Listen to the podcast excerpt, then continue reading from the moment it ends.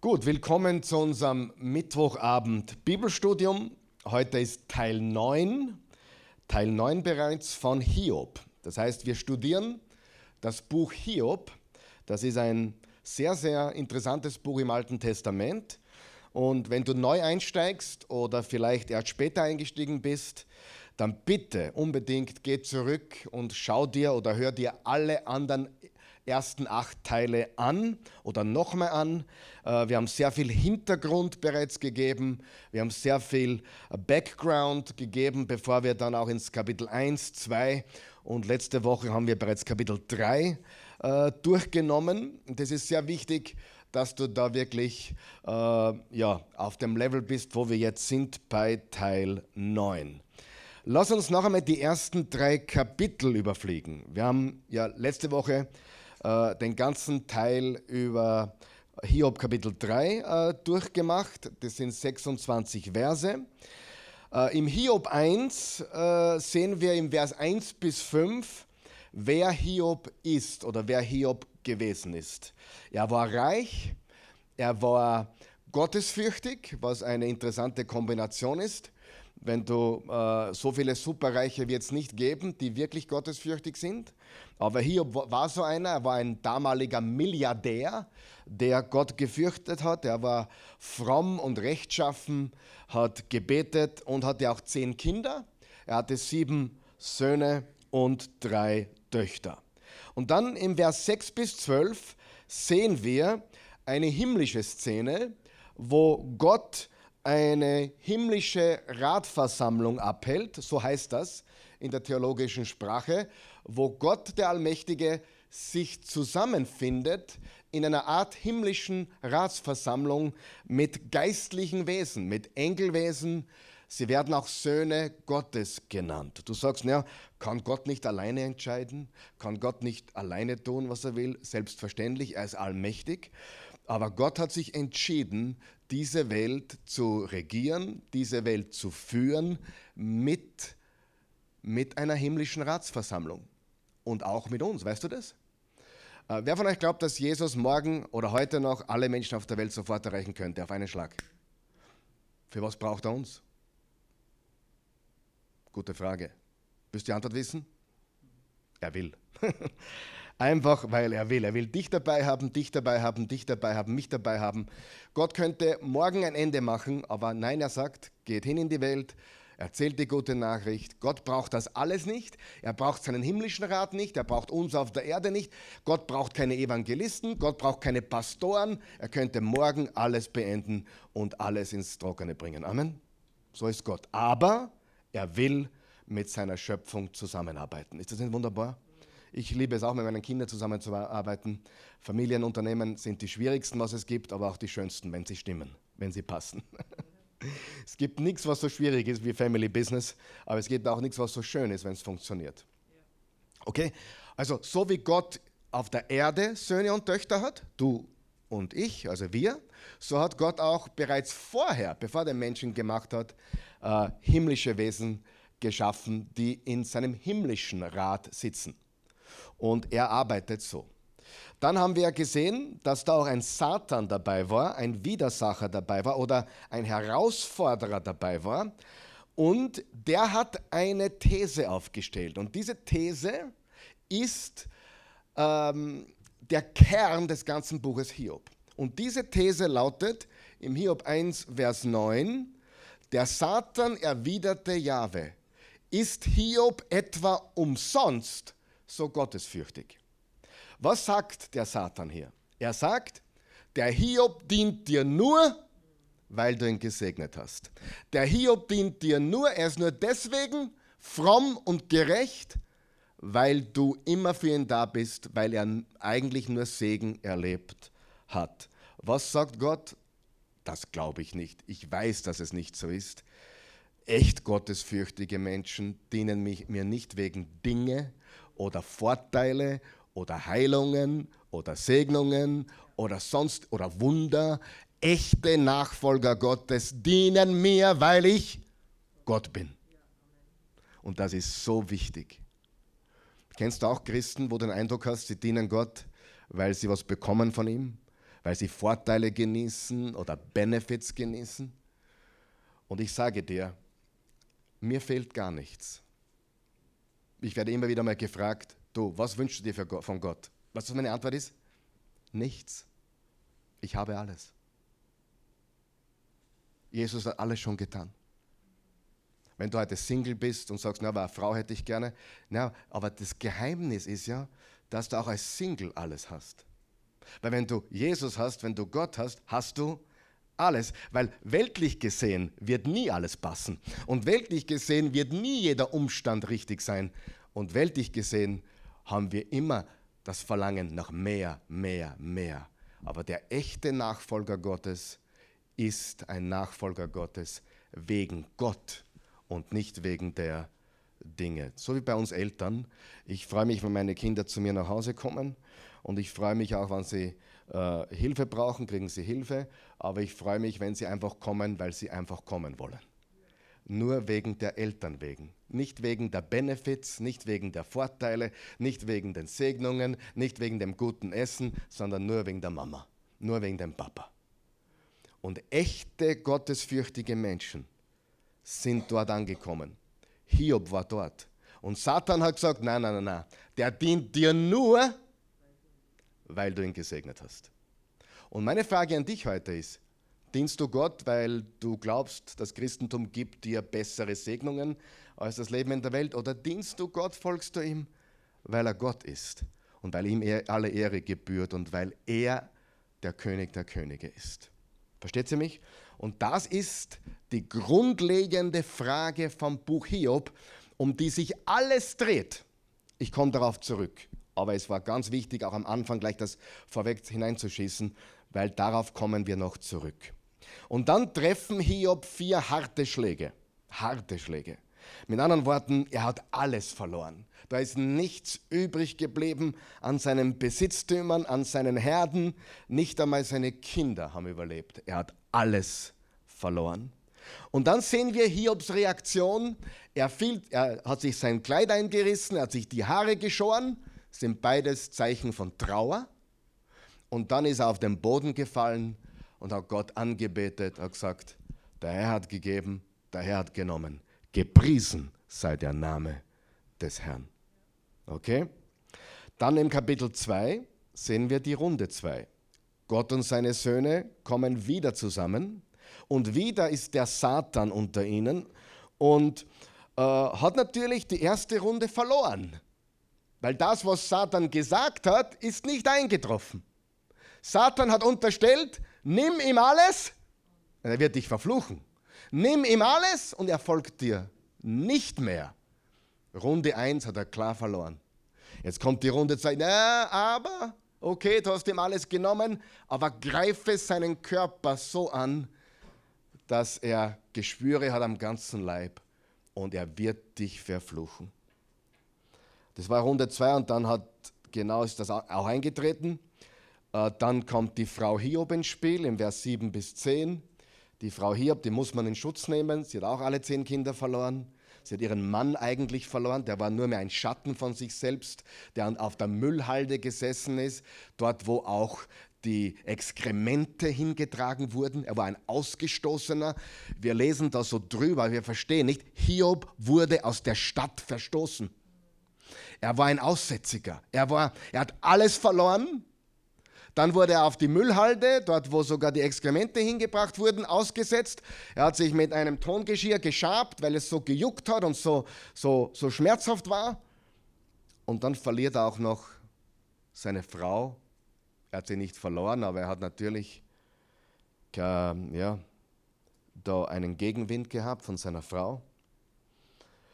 Aber er blieb, er blieb standhaft und das ist wichtig. Er blieb standhaft in seiner Integrität. Er blieb standhaft in seinem Glauben. Hat Hiob dann später Fehler gemacht? Ja. Er hat mit dem Mund gesündigt, er hat ein paar Dinge gesagt, die waren ganz fehl am Platz. Es wurde richtig dunkel um ihn herum. Ich möchte auch dazu Folgendes sagen. Wenn du gerade einen Schicksalsschlag erlebst, hast du eine erste Reaktion. Weißt du, was ich meine? Eine erste Reaktion. Die sagt sehr viel über dich. Aber dann über die Zeit setzt die Trauer ein. Meistens nachdem die Beerdigung bereits stattgefunden hat. Die ersten zwei, drei Wochen bist du im Schockzustand. Du, du glaubst es gar nicht, was passiert ist. Du kannst es gar nicht fassen. Das, was nachher passiert, die, die Zeit danach, die, die Tage und Wochen danach, wo du wirklich trauerst und wo du wirklich mit der Realität face to face kommst, das ist hart. Und dort Hiob dann seinen Mund aufgemacht. Natürlich kommen zuerst noch seine drei Freunde. Hiob hatte viele Freunde wahrscheinlich, viele Geschäftsbeziehungen, viele Partnerschaften, aber drei von ihnen kamen. Und sie kamen auch aus den richtigen Motiven, nämlich nicht um ihn zurechtzuweisen, sie kamen, um ihn zu trösten, zu ermutigen und wieder aufzubauen. Leider haben sie dann allerlang genau das Gegenteil gemacht. Sie haben ihm Vorwürfe gemacht, sie sind leider dann in die Falle getappt und sind aus den richtigen Motiven gekommen, haben sieben Tage nichts gesagt, was sehr, sehr lobenswert ist. Aber dann hat Hiob seinen Mund aufgemacht im Kapitel 3, das haben wir letzte Woche gehabt, nach sieben Tagen Stille, von, Sch von Schock, von Schmerz, von Agonie, öffnet Hiob seinen Mund und er tut drei Dinge. Den ersten zehn Versen, Hiob verflucht oder verwünscht den Tag seiner Geburt. Das mit anderen Worten, wäre ich doch gar nicht geboren worden. Verse 11 bis 19, Hiob verwünscht oder verflucht sein Überleben als Säugling. Ja, warum habe ich überlebt? Und Verse 20 bis 26, Hiob verflucht oder verwünscht den Umstand, weiterleben zu müssen. Wenn man das durchliest, wir haben es letzte Woche gelesen, das ist herzzerreißend. Absolut herzzerreißend, wenn man die Worte von Hiob liest. Er hat weder Hoffnung am Leben, noch Hoffnung im Tod. Er hatte überhaupt keine Hoffnung. Aber er dachte, das Beste ist einfach gar nicht mehr sein. Und wir wissen, dass Hiob kein Israelit war. Aber er dachte wie ein Israelit. Warum sage ich das? Da werde ich eine eigene Session wahrscheinlich machen müssen darüber. Aber normalerweise war man in der damaligen Zeit ein Polytheist, also Vielgötterei. Alle hatten Vielgötterei. Das war ganz normal auch später bei den Babyloniern, bei den Griechen, bei den Römern, war alles viel Götterei, viele Götter. Hiob diente nur einem Gott. Und das ist israelitisch. Das ist israelitisches Denken. Jahwe, ein Gott. Ja? Aber rundherum die ganze Welt war eigentlich im Politismus verstrickt. Er hatten ein großes Pantheon an Göttern. Und wir wissen, es gibt nur einen Gott der eine wahre und lebendige Gott. Und obwohl Hiob kein Israelit war, war sein Denken israelitisch. Und das Buch Hiob, obwohl, Israel, obwohl Hiob kein Israelit war, ist auch an das israelische Volk, das, die hebräische Bibel gerichtet. Ganz wichtig. Aber er dachte wie ein Israelit. Er glaubte an einen Gott und in keinen einzigen Satz erwähnt er irgendwas von die Götter sind gegen mich. Er hat nie von den Göttern gesprochen. Er hat immer von einem Gott gesprochen. Okay? Was unüblich war für die Welt damals, aber für die Israeliten war es genau das, was sie glaubten. Und was man auch wissen muss, ist, äh, im Alten Testament gab es keine genaue Theologie über das Leben nach dem Tod. Es gab nur ein Wort, Sheol. Der Sheol, die Unterwelt. Ja? Erst im Neuen Testament wissen wir von Paradies, Himmel, neuer Himmel, neue Erde und so weiter. Im Alten Testament war das noch nicht so genau definiert. Sie wussten nur, wenn jemand stirbt, geht er in die Unterwelt, in, die in den Sheol, wo die Toten sind. Lies die Psalmen. Es war nicht so genau definiert, dass man genau wusste, wo man hinkam, wenn man im Alten Testament starb. Und wir sind jetzt also nach Kapitel 1, Kapitel 2, Kapitel 3 und wir schauen uns heute den ersten Dialogzyklus an. Und das, ich erkläre gleich, was das bedeutet. Und zwar von Hiob 4 bis 14. Das sind äh, diese elf Kapitel, Kapitel 4 bis 14. Ich komme gleich dazu. Aber was jetzt beginnt, ist, nachdem Hiob in die ersten beiden Kapitel so wunderbar gesprochen hat und so wunderbar festgehalten hat, verliert er die Kontenance im Kapitel 3. Aber wer kann es ihm übel nehmen? Wer kann es ihm übel nehmen? Was habe ich schon frustrierendes gesagt in Zeiten, die wirklich dunkel waren? Du vielleicht auch. Da rutscht uns das aus, was wir vielleicht rauslassen müssen.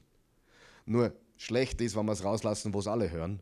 Besser ist es, wenn wir es rauslassen, wenn es nur Gott hört. Nur bei Hiob ist es für die ganze Welt zu lesen. Und er wusste das natürlich nicht, dass es später für die ganze Welt zu lesen sei.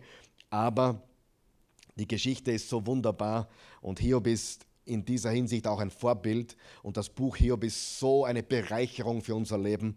Ich komme darauf zu sprechen. Er hat begonnen, er hat jetzt begonnen im Kapitel 3, was die natürliche Neigung von uns allen ist. Was ist die natürliche Neigung von uns allen, wenn wir so leiden? Was ist die natürliche Neigung? Ein Wort. Warum? Das ist die natürliche Neigung der Menschheit. Warum? Und viermal im Kapitel 3 fragt er warum. Vers 11, warum? Vers 12, warum? Vers 20, warum? Vers 23, warum? Warum, warum, warum, warum? Das ist die Neigung aller Menschen, die leiden. Richtig? Warum? Oder warum ich? Oder warum gerade ich? Oder vielleicht auch eine Frage, warum muss der Gott leiden und nicht ich? Hast du schon mal gefragt, warum geht es mir so gut und dem geht es gerade so dreckig? stellt man sich eher weniger. Meistens fragt man die Warum-Frage nur, wenn es einen selbst trifft. Und paradox ist für mich, ja, dass man den Glauben verliert, wenn es mir schlecht geht, aber mein Glaube ist top, wenn es mir super geht, dem anderen geht es aber schlecht. Was ist, wenn die Rollen verwechselt sind? Es gibt keinen Sinn. Wir können nicht ein Urteil über Gott machen oder fällen aufgrund unserer Umstände. Das ist ein großer Fehler. Er ist derselbe gestern, heute und immer. Er ist unwandelbar, er verändert sich nicht. Okay? Und aber die Frage, warum ist die Neigung aller Leidenden? Es ist das Wort, das jeder leidende Mensch auf den Lippen hat. Und jetzt, schnall dich bitte ganz gut an. Die nächsten zwei Sätze sind ganz wichtig. Und darum ist das Buch Hiob so wertvoll. Darum ist das Buch Hiob so wertvoll. Jetzt kommt der wichtigste Satz. Nicht, weil es die Warum-Frage beantwortet, weil das Buch beantwortet die Warum-Frage nie. Nie. Warum ein Kind behindert geboren wird, warum ein Kind verstirbt, warum meine Mutter an Krebs verstorben ist, obwohl sie an Jesus geglaubt hat, etc. etc. Die Warum-Frage, die Antwort habe ich noch nicht. Amen. Nicht, weil es die Warum-Frage beantwortet, sondern weil es uns hilft. Hilft uns das Buch Hiob? Immens. Hilft zu erkennen, dass es die falsche Frage ist. Die Warum-Frage ist die falsche Frage. Okay? Können wir uns da einigen? Die Warum-Frage ist die falsche Frage. Das ist, was das Buch Hiob uns zeigen will oder uns helfen will. Und äh, gleichzeitig gibt Hiobs Klage im Kapitel 3, die, die Klage Hiobs, 26 Verse, keinen Hinweis darauf, dass er tatsächlich glaubt, dass er verdient, was er bekommen hat. Also Hiob glaubt nicht, dass er verdient, was er bekommen hat. Er ist nicht bereit zu sagen, ich habe etwas getan, um das zu verdienen. Das sagt er nie. Im Gegenteil, er wird dann selbstgerecht. Was habe ich, Gott, was habe ich dir angetan? Was ist los? Können wir ein Gespräch haben? Und trotz der Tatsache, dass er begonnen hat, die Warum-Frage zu stellen und dass sein Vertrauen beginnt angekratzt zu werden, sein Vertrauen beginnt Schaden zu nehmen, bewahrt er weiterhin seine Integrität. Verursacht das Zweifel, wenn man sowas erlebt? Natürlich, die Zweifel könnten kommen, aber er hat seine Integrität bewahrt. Und diese Integrität, die Hiob bewahrt, muss richtig verstanden werden. Diese Integrität, pass auf, ist nicht dasselbe wie all die positiven Beschreibungen von ihm in Kapitel 1 und 2. Da wird er wunderbar und positiv beschrieben, wie rechtschaffen, wie fromm, wie wunderbar und gottesfürchtig er ist. Er war gewaltig. Aber diese Integrität, die er jetzt festhaltet, hat damit nichts zu tun. Was ist diese Integrität, die er festhaltet? Danke für die Frage. Seine Integrität wird speziell als sein Beharren darauf definiert, dass seine Rechtschaffenheit, seine Gerechtigkeit für sich alleine steht. Mit anderen Worten, dass er nicht Vorteile sucht. Er ist nicht deswegen gerecht, er ist nicht deswegen rechtschaffen, weil er Vorteile sucht. Er ist gerecht, weil er einfach gerecht ist. Und da müssen wir als Christen ankommen, ehrlich. Ich sage da ganz ehrlich, ich habe viel gesehen im Reich Gottes. Ich habe viel gesehen, von meinem Glaube wurde enttäuscht, ich meinen Glauben. Und das ist, das wäre zu verhindern, wenn die Leute verstehen würden, was echter Glaube ist. Weil echter Glaube hat nichts damit zu tun, ob du gerade eine auf die, die Fresse bekommst oder nicht. nichts. Oder ob du gerade einen super Job gelandet hast oder nichts. Freu dich über den Segen, aber gelobt sei der Name des Herrn im Segen und in dunklen Tälern.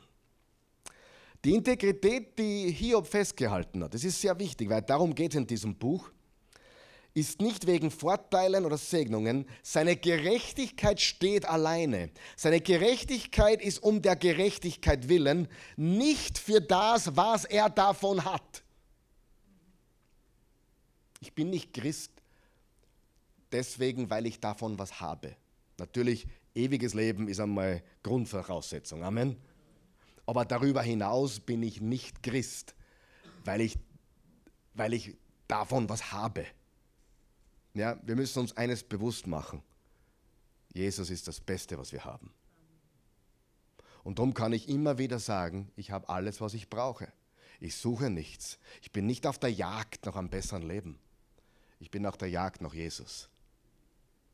Versteht ihr mich? Und wenn ich auf der Jagd nach Jesus bin, bekomme ich das, was er mir geben will. Und vor allem, ich habe Freude. Die Freude am Herrn ist meine Kraft. Das ist die Integrität. Und das ist das Einzige, was er aufrechterhalten muss. Hat er Fehler gemacht mit seinem Mund? Ja. Noch einmal. Hat er Falsches gesagt? Ja. Hätte er am liebsten einen seiner Freunde so richtig eine in das Gesicht geboxt? Öfters. Aber das ist nicht der Punkt. Er hat festgehalten an seiner Gerechtigkeit. Und wir werden herausfinden, dass Hiob einige sehr dunkle Bereiche und Orte berät, sehr dunkel.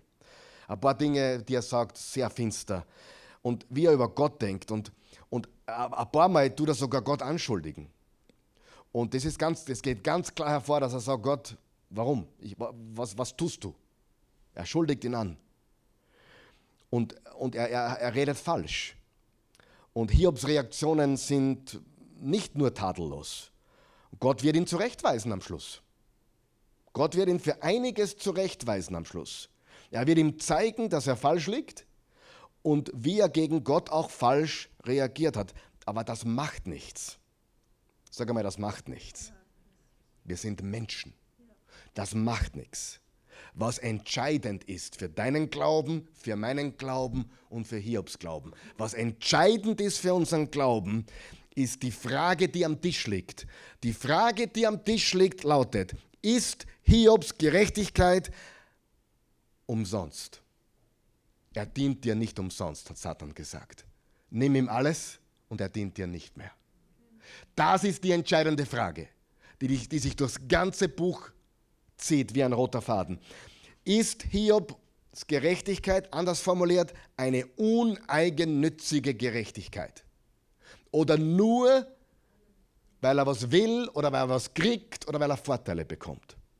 Seine Gerechtigkeit ist um der Gerechtigkeit willen, nicht für das, was er davon hat. Das ist Integrität und das ist das Einzige, was er festhalten muss.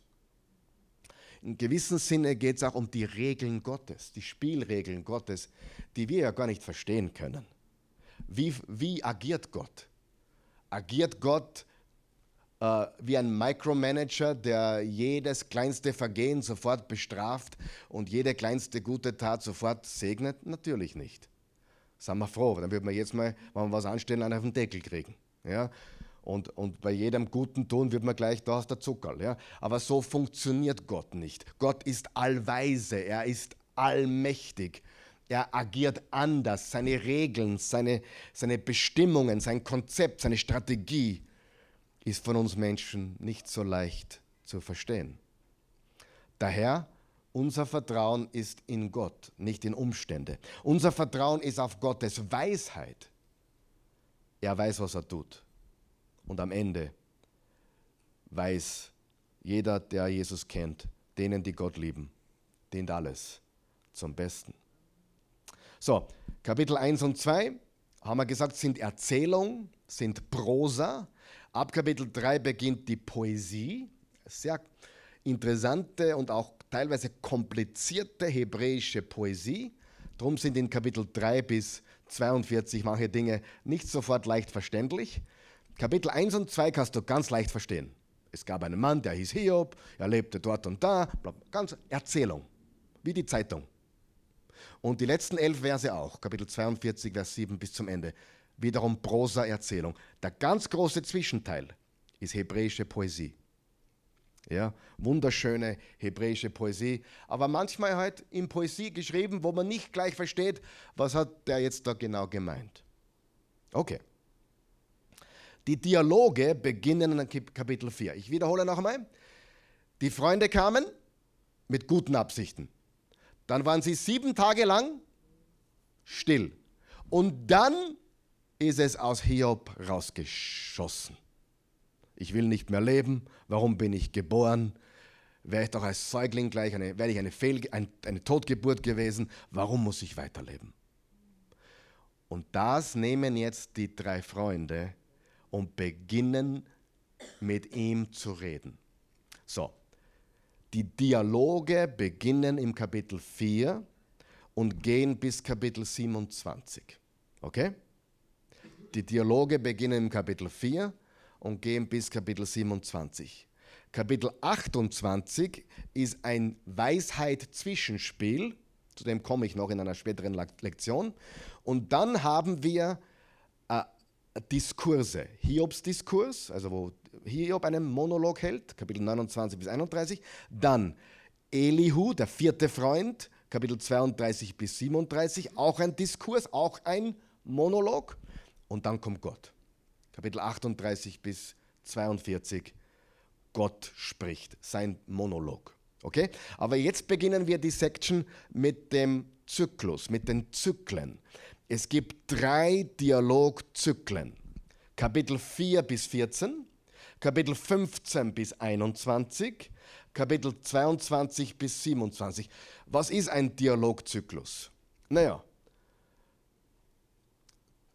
der Eliphas spricht, Hiob antwortet. Der Bildad spricht, Hiob antwortet. Der Zophar spricht und Hiob antwortet. Sieht das jeder? Das ist der erste Zyklus, ganz einfach. Nach dieser Hiobsklage im Kapitel 3 gibt es drei Menschen, drei Freunde, der spricht, Hiob antwortet, der nächste spricht, Hiob antwortet und der dritte spricht, Hiob antwortet. Jeder noch dabei? Und das wiederholt sich dreimal. Drum Zyklus. Zyklus 1, dann im Kapitel 15 bis 21, Eliphas spricht zum zweiten Mal, Hiob antwortet. Bildad spricht zum zweiten Mal, Hiob antwortet. Zophar spricht zum dritten Mal, Hiob antwortet. Zyklus Nummer 2. Zyklus Nummer 3, Kapitel 22 bis 27, Eliphas spricht, Hiob antwortet. Bildad spricht, Hiob antwortet. Zophar spricht nicht mehr, weil es eh nichts bringt, der geht heim. Ist wirklich. Der keine dritte Rede und damit ist der dritte Zyklus vorbei. Auch sehr, sehr wichtig, was ich jetzt sage. Die drei Menschen, die drei Freunde, Eliphas, die musst auswendig lernen, gell?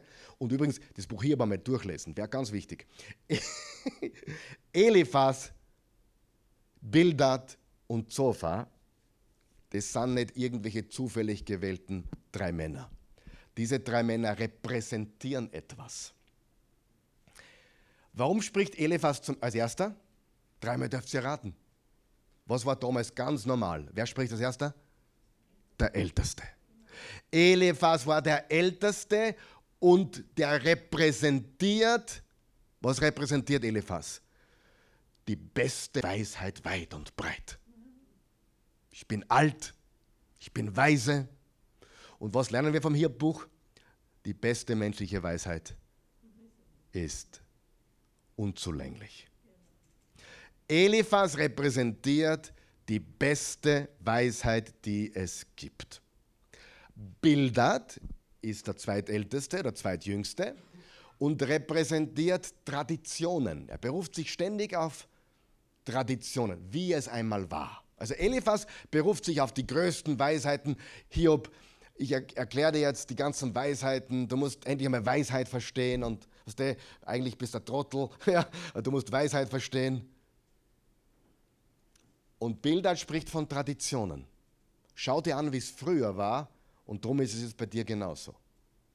Und Zophar war der Jüngste und gibt dann den Elihu, der Vierte, der dann später ins Spiel kommt, war der Allerjüngste. Aber Zophar ist von diesen drei ersten Freunden der Jüngste und nicht böse sein. Wer von den jungen Menschen ist mir jetzt böse, wenn ich das sage? Drum, drum ist auch so schwarz-weiß. Wer hat schon gemerkt, ich habe in meinem Leben gemerkt, als jüngerer Mann war für mich alles schwarz-weiß. Je älter man wird, umso gnädiger wird man normalerweise, erbarmender. Nicht alles ist so schwarz-weiß, es gibt auch grau. Versteht ihr, was ich meine? Ingrid, du weißt, was ich meine. Ich glaube, wir wissen, was wir, was wir da sagen.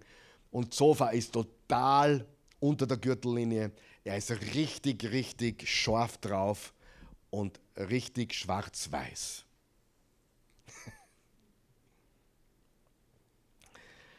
Ich weiß, dass das stimmt, dass junge Leute ein bisschen mehr schwarz-weiß sind. Ich habe ähm, habe eine, letztes Jahr, vor knapp einem Jahr, eine äh, Finanzprüfung gehabt. Alles super gegangen. Also eigentlich nur eine kleine Umsatzsteuerprüfung. Und äh, die Dame war so super. Die, war da in der Oase äh, und hat sich alles angeschaut und, und äh, super gesprochen auch. Und die war, die war schon fortgeschrittenen Alters, schon so relativ nahe an der Pension wahrscheinlich schon. Du hast gemerkt, die ist richtig gesettelt und locker. Und, und mit der konnte man über alles reden und erklären Sie mir das, was ist das für eine Rechnung und so weiter. Und ich weiß von meinem Steuerberater, dass es junge, neue, dynamische Prüfer gibt, Puh, die wollen natürlich gleich zeigen, was sie drauf haben, äh, wie scharf sie sein können, wie, wie, wie, versteht ihr, wie giftig sie sein können. Und das ändert sich mit Alter. Mit Alter wird man softer. Mit Alter werden die Dinge, merkt man, hey, es gibt nicht nur eine richtige Antwort oft, es gibt auch manchmal eine zweite richtige Antwort. Und es gibt nicht nur entweder oder, sondern auch auch. Das lernt man aber erst mit Alter. Und das kommt bei diesem Zofa so deutlich hervor. Der hat so ein Schwarz-Weiß-Denken. Hiob, du liegst voll daneben. Ja? Und mit Weisheit wird man eben. Wer weiß, dass das stimmt? Oder wer glaubt mir das? Es ist so. Man wird softer. Ja, man nimmt die Dinge anders wahr. Gut. Ähm, das sind die drei Zyklen. Hat es jeder verstanden? Und da wird das Thema diskutiert. Da werden die ganzen Themen, warum leidet er, was ist der Grund, und sie liegen alle daneben. Sagen ein paar gute Sachen dazwischen. Hiob liegt auch teilweise daneben. Und am Ende werden wir Gott sehen und der bringt Klarheit und Erkenntnis. Und die Warum-Frage wird nie beantwortet, sondern er sagt, hey, ich bin der weise Gott, ich habe alles gemacht. Das ist meine Welt. Hiob, Willst du mal probieren einen Tag? Ah, na lieber nicht. Äh, okay, dann lass mich, weil ich weiß, was ich tue. Das ist die Message, versteht ihr? Nicht, warum habe ich gelitten, warum ist es. Nein, vertraue, dass Gott alles in der Hand hat. Vertraue, dass denen, die Gott leben, alles zum Besten dient. Vertraue, so wie Josef, ihr habt mich in die Grube gehaut, ihr habt mich nach Ägypten verkauft. Ich wurde ins Gefängnis geworfen, aber am Ende des Tages diente alles zur Rettung dieser Welt vor der Hungersnot. Sagen wir noch wach, ist wichtig. Gut, schauen wir uns jetzt ein paar entscheidende Verse an in diesem Abschnitt. Wir werden den, diesen Abschnitt wahrscheinlich nächste Woche noch fertig machen. Aber schauen wir uns einmal Kapitel 4, Vers 6 an. Da steht, ist nicht deine Gottesfurcht dein Trost? sagt Eliphas. Ist nicht deine Gottesfurcht dein Trost, dein tadelloses Leben deine Zuversicht? Er stellt ihm diese Frage, ich würde es anders formulieren, oder wenn es ich formulieren müsste, würde ich so sagen, ist nicht deine selbsternannte Frömmigkeit die Grundlage für diese irrationale Zuversicht, die du hast? Also dieser Eliphas unterstellt ihm, dass diese selbsternannte Frömmigkeit, die Hiob hat, also seine, seine Frömmigkeit ist selbsternannt und aufgrund dessen äh, hat er so eine irrationale Zuversicht. Eliphas glaubt, dass es keine Grundlage gibt für Hiobs Zuversicht. Er sagt, leg deine einzige Hoffnung wirklich in, de, in, de, in deiner vermeintlichen Unschuld. Hiob, das ist nicht genug. Und das Buch Hiob untergräbt nicht Hiobs Frömmigkeit oder Unschuld. Eliphas untergräbt, ob Hiob richtig über seinen Zustand denkt. Wie gesagt, dieses Buch ist wirklich ein bisschen komplex und das, das Hebräisch in diesem Buch ist schwierig zu übersetzen. Kein leichtes Buch, aber großartige Poesie.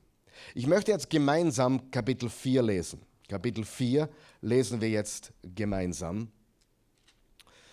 Und so weit kommen wir heute eh nicht, wie ich gedacht habe, aber das ist gut. Sind wir noch alle da? Versteht ihr, um was geht? Ja, ist ein Weiß. Oh, ganz wichtig. Das Buch Hiob ist kein Buch, wo es um Leiden geht. Es ist ein Weisheitsbuch. Es ist ein Weisheitsbuch. Es gehört auch zur sogenannten Weisheitsliteratur. Sprüche, Kohelet oder Prediger, Hohelied und Hiob und auch die Psalmen, das Gebetsbuch. Aber es ist ein Weisheitsbuch. Das Buch Hiob will uns in erster Linie Weisheit lehren. Ganz wichtig.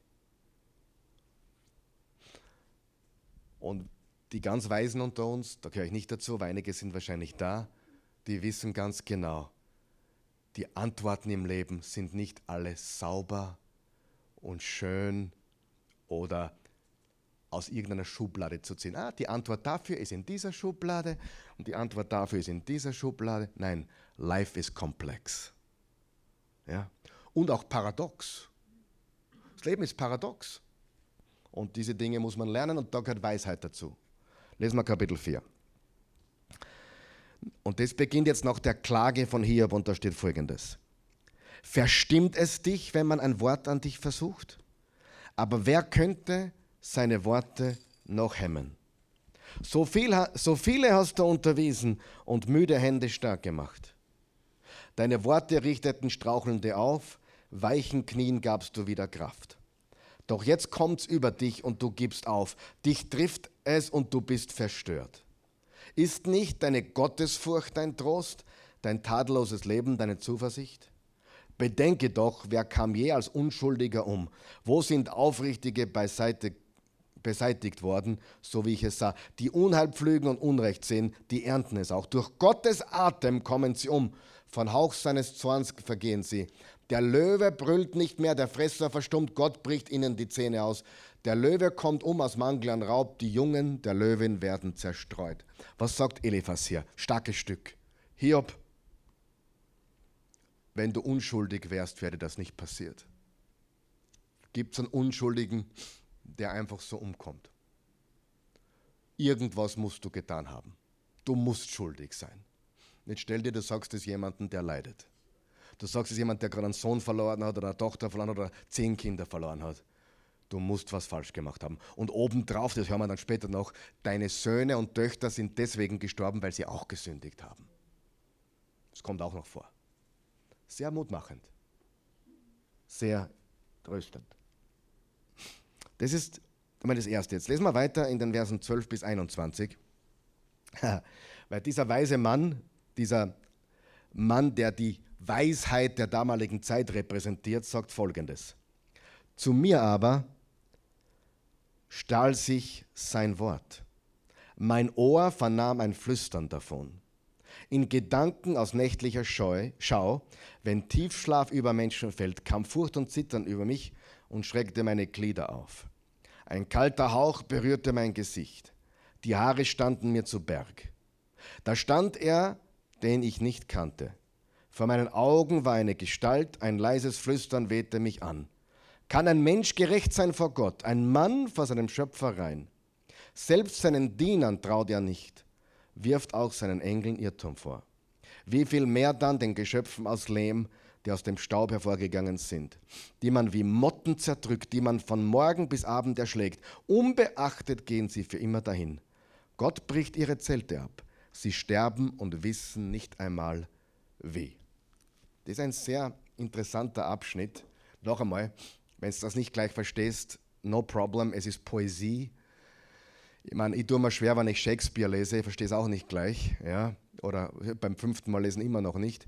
Das ist auch Poesie, die man vielleicht nicht gleich versteht. Aber was, was behauptet dieser Eliphas? Ich sage dir, was er behauptet. Ich, ich sage das ganz wertneutral. Dieser Eliphas berichtet über eine mystische Erfahrung. Er hat eine Vision gehabt angeblich, so berichtet er. Er hat eine nächtliche Schau gehabt, also einen Traum, eine Vision. Zumindest sagt er das. Er behauptet, besondere Offenbarung gehabt zu haben. Er behauptet, seine Weisheit aus diesen Träumen oder dieser Vision bekommen zu haben. Und er baut dieses ganze Szenario von dieser spirituellen Erfahrung auf, um hervorzuheben, was er für eine großartige Einsicht hält. Eine Offenbarung in die Tiefe der Wahrheit. Ich will das nicht verurteilen, liebe Freunde. Aber nicht jeder, der einen Traum oder sagt, er hat Träume, hat wirklich, also Träume schon, aber nicht unbedingt göttliche Träume oder Visionen. Ich habe noch nie einen Traum gehabt. Noch nie eine Vision gehabt. Und trotzdem schenkt Gott mir täglich Offenbarung im, Gottes, im Wort Gottes. Ja? Ich möchte Folgendes sagen, damit jeder weiß, diese drei Freunde hatten zwei Probleme. Das eine Problem, und das sieht man auch unter Christen heute, nämlich Gesetzlichkeit. Wer hat schon mal gesetzliche Christen gesehen? Gesetzlichkeit. Diese Typen waren gesetzlich. Sie haben ihn zurechtgewiesen, sie haben es besser gewusst und so weiter. Gesetzlichkeit war eines ihrer Probleme.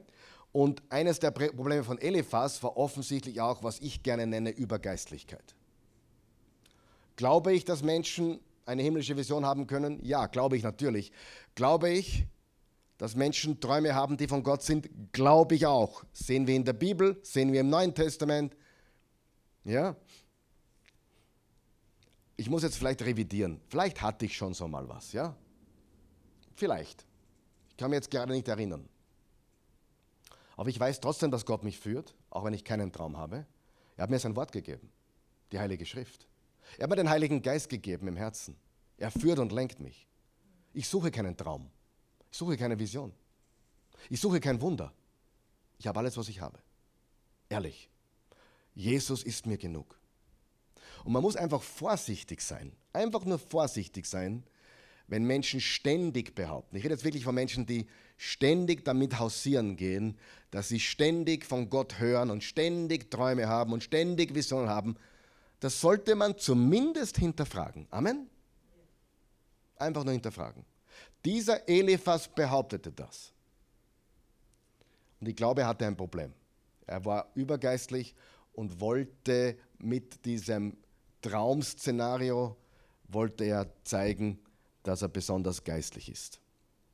Aber nichtsdestotrotz, die Gesetzlichkeit und die Übergeistlichkeit, das Besserwissen, nicht mehr trösten und hinhören, sondern korrigieren und zurechtweisen, das war das Problem in dieser, in dieser Geschichte. Also Eliphas, Bildad und Zophar sind alle mehr oder weniger mehr oder weniger gesetzlich und eine Spur übergeistlich. Weil wenn sie wirklich geistlich gewesen wären, wären sie, wären sie mit Hiob ganz anders umgegangen. Ich habe eine ganz klare Regel, wenn ich jemanden seine Geistlichkeit beurteile. Nicht, was er sagt oder nicht sagt, ich habe von Gott gehört oder Gott hat zu mir gesprochen. Das ist für mich Ich schaue mir die Früchte an. Die Früchte des Lebens. Ja, Amen? Ganz einfach. Weil, wenn jemand sagt, er ist vom Heiligen Geist geführt, aber er ist bitter, dann ist er nicht vom Heiligen Geist geführt, oder?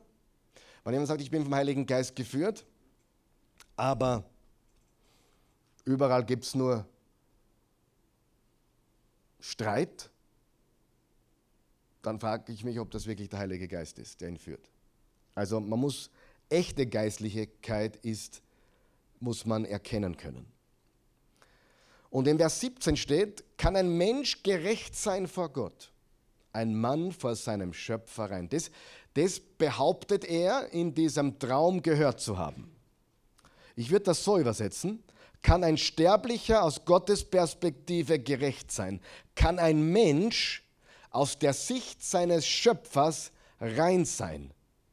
Also Eliphas stellt die Frage, ob es überhaupt möglich ist, dass ein Sterblicher in Gottes Augen gerecht sein kann. Und wir wissen die Antwort natürlich nicht.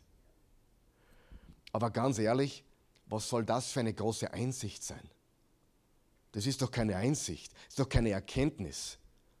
Ich meine, das ist wie wenn ich äh, sagen würde, Freund, ich habe einen Traum gehabt, Jesus ist mir erschienen in einer Vision.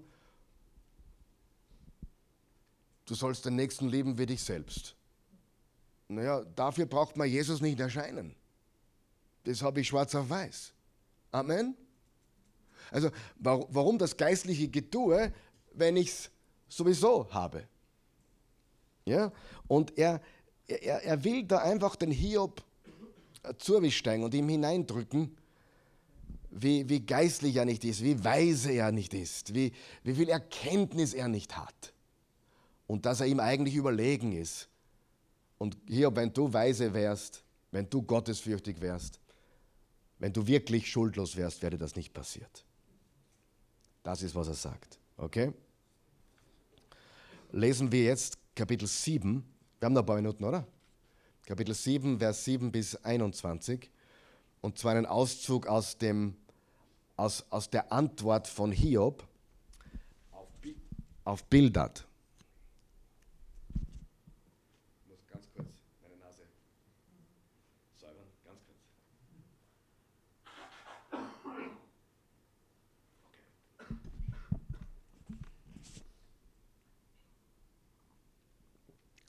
lesen wir diese Verse. Und das ist jetzt die Antwort auf die Rede von Bildad. Ja? Und da steht folgendes. Bedenke, dass mein Leben ein Hauch ist, mein Auge nie mehr Gutes sehen wird. Wer mich sehen will, erblickt mich nicht mehr, sucht mich da dein Auge, bin ich nicht da. Die Wolke löst sich auf und verschwindet, und wer zu den Toten fährt, steigt nicht wieder auf. Er kehrt nicht mehr in sein Haus zurück, und seine Städte kennt er nicht mehr. So will, ich auch, so will auch ich meinen Mund nicht halten, will reden in meiner inneren Angst, will klagen voller Bitterkeit.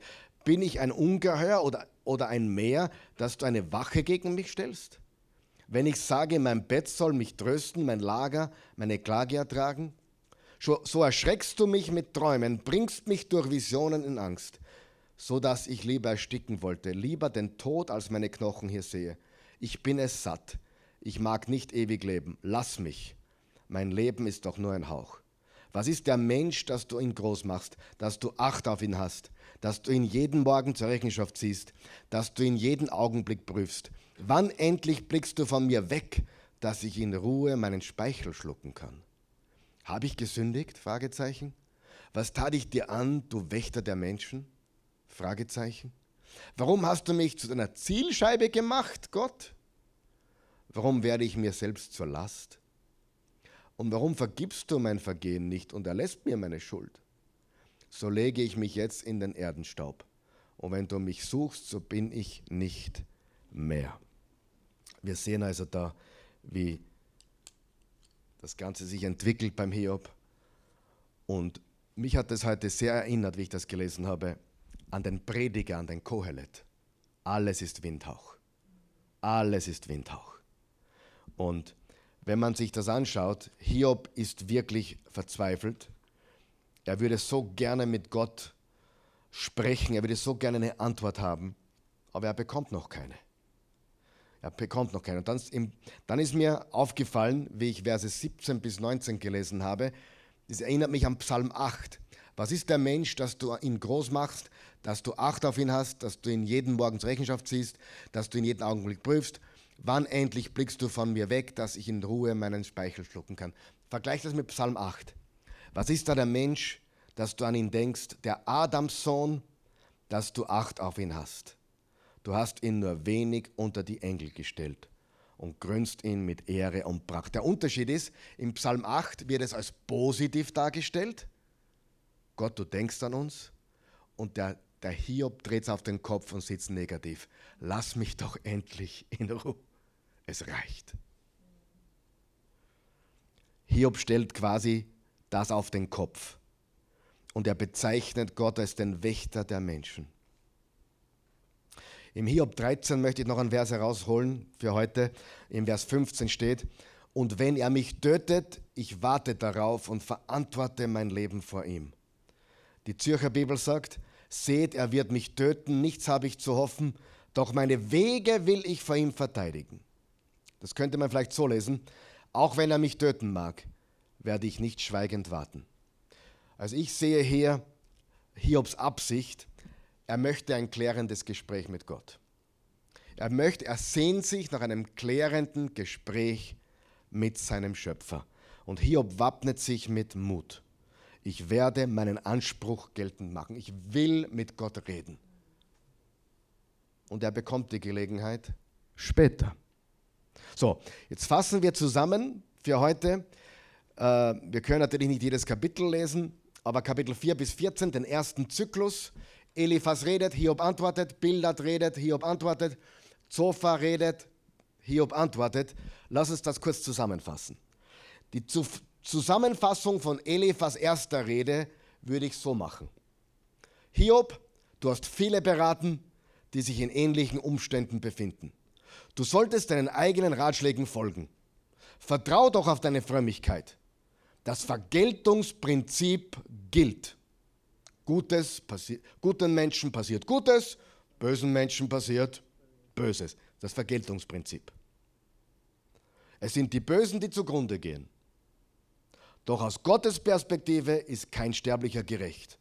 Appell appelliere doch an Gott und akzeptiere seine Zurechtweisung. Gesteh deine Schuld ein.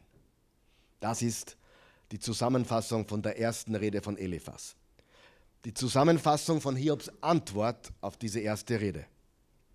Das Ausmaß meines Elends rechtfertigt meinen Aufschrei, meine Klage. Also mir geht so dreckig, ich musste es rauslassen. Und ihr, ihr dreht das gegen mich. Ihr verwendet das gegen mich. Ich wünschte, er würde mich töten. Dann würde ich mit dem Trost sterben, dass ich die Situation zumindest realistisch eingeschätzt hatte. Ich fühle mich so hoffnungslos. Ich bin nicht sicher, ob ich fortfahren kann. Und meine sogenannten Freunde sind überhaupt keine Hilfe. Ich würde mich freuen, wenn Gott mir etwas zeigen würde, was ich falsch gemacht habe. Meine elenden Tage könnten bald zu Ende gehen. Also kann ich genauso gut meine Meinung sagen. Warum, oh Gott, hast du mich ins Visier genommen? Warum bin ich deine Zielscheibe geworden? Niemand kann einer solchen Prüfung standhalten. Kannst du nicht etwas Toleranz zeigen? bevor es zu spät ist. Dann Bild, Bild als erste Rede Zusammenfassung. Wie kannst du es behaupten, wie kannst du es wagen, Hiob zu behaupten, dass Gott die Gerechtigkeit verdreht? Deine Kinder haben zweifelsohne auch gesündigt. Stell dich den Tatsachen. Komm ins Reine mit dir selbst. Dann wird alles wieder glatt für dich gehen. Traditionelle Weisheit gibt dir alle Informationen, die du brauchst. Aber hier vergiss nicht, das Vergeltungsprinzip gilt. Guten Menschen passiert Gutes, bösen Menschen passiert Böses. Die Bösen gehen zugrunde, die Gerechten nicht. Gott weist einen Gerechten nicht zurück. Komm zurück, Hiob, tu Buße, kehr um und hol dir deine Sachen zurück. Ganz wichtiger Punkt. Den drei Freunden ging es um die Sachen, um den Reichtum, um den Segen. Und Hiob ging es darum. Hat Hiob sich verteidigt, weil er seine Sachen zurück wollte? Nein. Hiob hat sich verteidigt, weil er bestätigen wollte, ich bin gerecht, weil ich gerecht bin. Punkt. Hiobs Antwort auf die erste Rede von Bildert, Zusammenfassung. Wie könnte je, jemand jemals seine Gerechtigkeit vor Gott beweisen? Du kannst nicht mit ihm streiten und erwarten zu gewinnen. Ihn herauszufordern wäre in der Tat katastrophal. Er ist zu stark, er ist zu hoch, um Rechenschaft abzulegen. Ich habe nichts mehr, wofür ich leben könnte. Also kann ich es genauso gut direkt sagen. Er ist nicht gerecht. Er hat ihm das unterstellt. Er ist nicht gerecht. Sowohl die Untadeligen als auch die Bösen werden vernichtet. Ich wünschte, ich hätte einen Anwalt, der in meinem Namen spricht. Nichts macht Sinn. Ich kann nicht gewinnen. Ich wünschte, Gott würde mich einfach sterben lassen. Okay, und dann der dritte, Zofa, der Schwarz-Weiß-Typ. Erste Zusammenfassung. Hiob, du bist so arrogant. Welche Arroganz. Du denkst, du bist so rein. Du hast noch nicht einmal begonnen, das zu bekommen, was du wirklich verdienst. Lies es, es steht drinnen. Ihr, dein Verständnis ist winzig im Vergleich zu Gott. Bereue deine Sünde. Und dann wird alles gut für dich werden. Und du bekommst alles wieder zurück. Also nicht nur hat Hiob alles verloren, nicht nur wurde er schwer krank und, und, und, und ein Aussätziger, nicht nur hat sich seine Frau gegen ihn ausgesprochen und jetzt hat er auch noch die Freunde, die keine Freunde mehr sind. Hiobs Antwort auf die erste Rede von Zofa, Zusammenfassung. Ihr, meine Freunde, verspottet mich wenn ihr nur eure Weisheit zeigen würdet, indem ihr schweigt. Recht, haben's, recht hat er. Das hat meine Mama schon gesagt. Wenn du nichts Nettes zum Sagen hast, das gilt natürlich nicht immer und überall. Manchmal muss man auch die Wahrheit aussprechen. Aber meine Mama hat gesagt, wenn du nichts Nettes zum Sagen hast, sag gar nichts. Wenn aber Weisheit schweigt, das wissen wir, oder? Und im Sprüche Salomo steht, selbst der Narr würde für weise gehalten werden, wenn er den Mund halten würde. Wenn ihr nur eure Weisheit zeigen würdet, indem ihr schweigt. Ihr bietet jetzt tröstenden Rat an. Also untröstlichen Rat an. Ihr sprecht anmaßend und unwissend im Namen Gottes. Ich leide, während die Bösen ungeschoren davonkommen. Gott ist die Quelle aller Weisheit und Macht. Wenn ich nur meine Sache vor ihm bringen könnte, das war sein Verlangen, ich will meine Sache vor Gott bringen, ich will nur mit ihm drüber reden. Ich denke, ich hätte eine wasserdichte Verteidigung. Wasserdicht, eine, eine dichte Verteidigung. Ich bitte ihn jedoch, die Qualen einzustellen bis die Angelegenheit geklärt ist.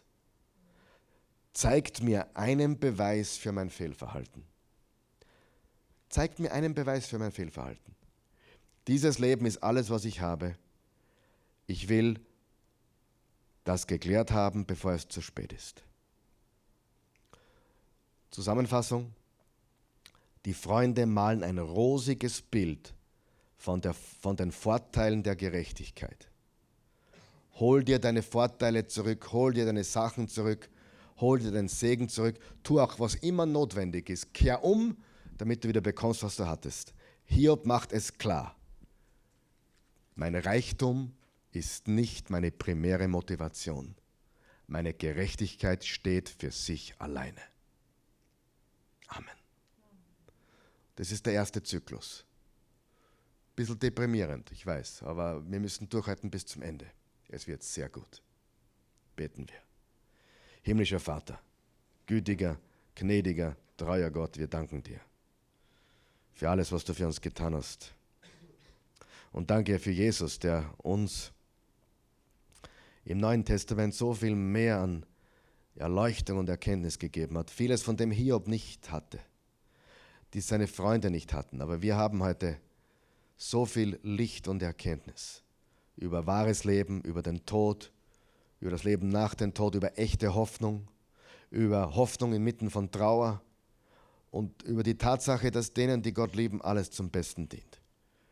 Hiob wusste vieles davon nicht, aber er hielt fest an dir. Und dafür ist er tatsächlich ein Vorbild.